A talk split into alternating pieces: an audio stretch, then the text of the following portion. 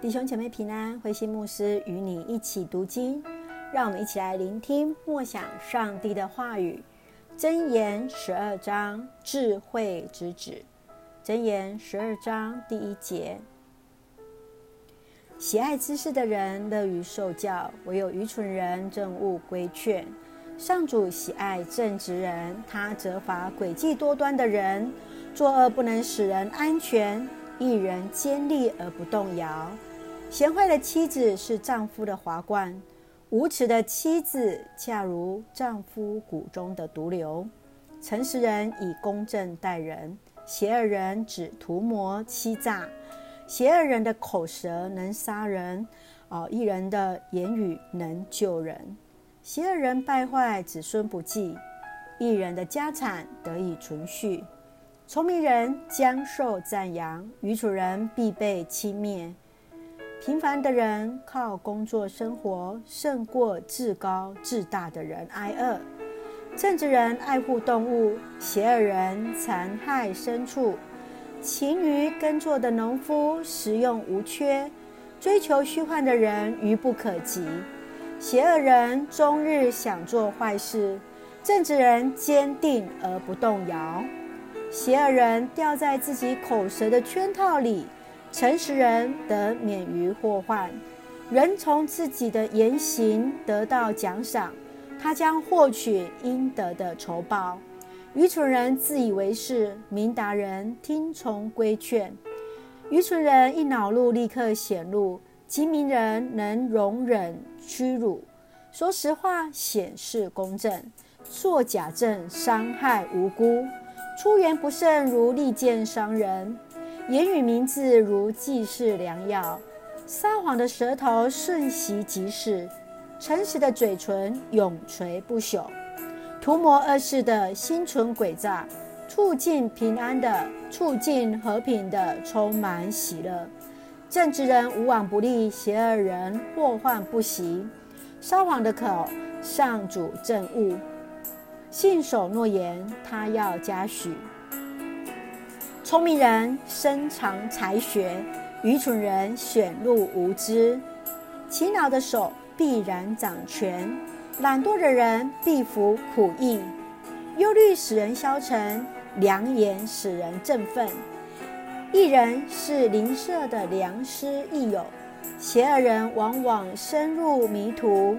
懒惰人无法如愿以偿。勤劳人却广有之财，正义是导向生命之路，邪恶为趋向死亡之途。弟兄姐妹平安。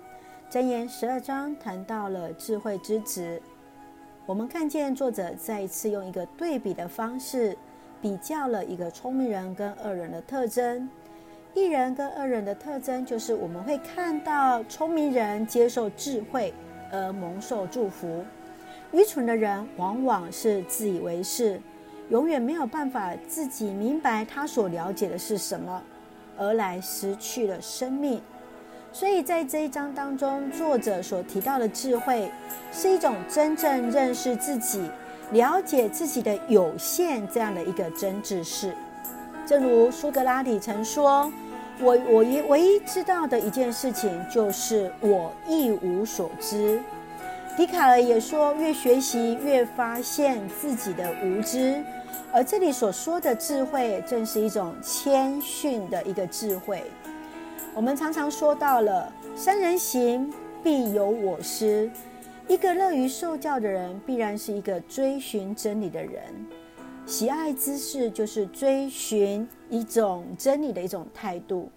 当我们一个人愿意听从规劝，就是一个有深度的一个智者。你认为自己是一个乐于受教的人吗？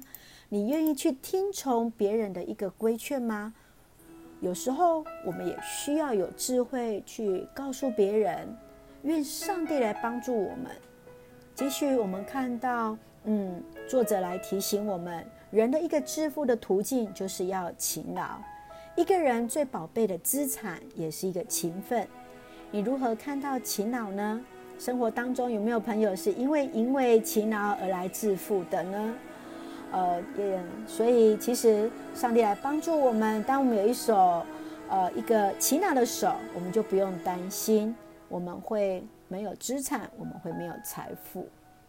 好，继续我们再继续看到，当我们要有智慧的话语来告诉别人、提醒别人的时候，有时候真诚的话语往往会伤到别人，但是艺人又不能说诡诈的话。所以，怎么样用智慧来说真诚的话来帮助别人？所以，其实这是一种智慧，神来帮助我们。最后，在二十六节说到了，艺人往往是邻舍的一个良师益友。我们一起来思考：我们是上帝眼中的艺人吗？让我们一起来学习真言所说的艺人。我们一生行在主的道路。使上帝使用我们来成为他祝福的一个出口，成为我们邻舍的一个祝福。那我们一起用真言第十二章来作为我们的祷告。亲爱的天父上帝，我们感谢赞美你，智慧是你的，聪明也从你而出。让我们心存敬畏的心，有一颗谦卑受教的心，愿意学习受教，好让我们知道自己的限制与所不知道的，能够有。能听的耳，能看的眼，乐意学习的话语，时时听见智慧的声音，远离一切愚昧的行为。谢谢主爱我们，恩待保守我们每一位预备要接受疫苗或是接受已经顺利接种疫苗的弟兄姐妹，都能够顺利产生抗体，也让我们的身体能够一切平安。赐下平静安稳的心在我们的当中，我们都随时知道你与我们同在。求主来医治恩待此时的台湾，赐下平安喜乐在我们所爱的每位弟兄姐妹的身上。感谢祷告是奉靠绝书的名求，阿门。让我们一起来看今天的金句，箴言十二章十四节：人从自己的言行得到奖赏。他将获取应得的酬报。是的，人将从自己的言行来得到奖赏与酬报。上帝来恩待，不管在我们所说所做，我们的劳力所得，或是我们的智慧所得的，都有相对的一个报酬。愿主的平安与我们同在。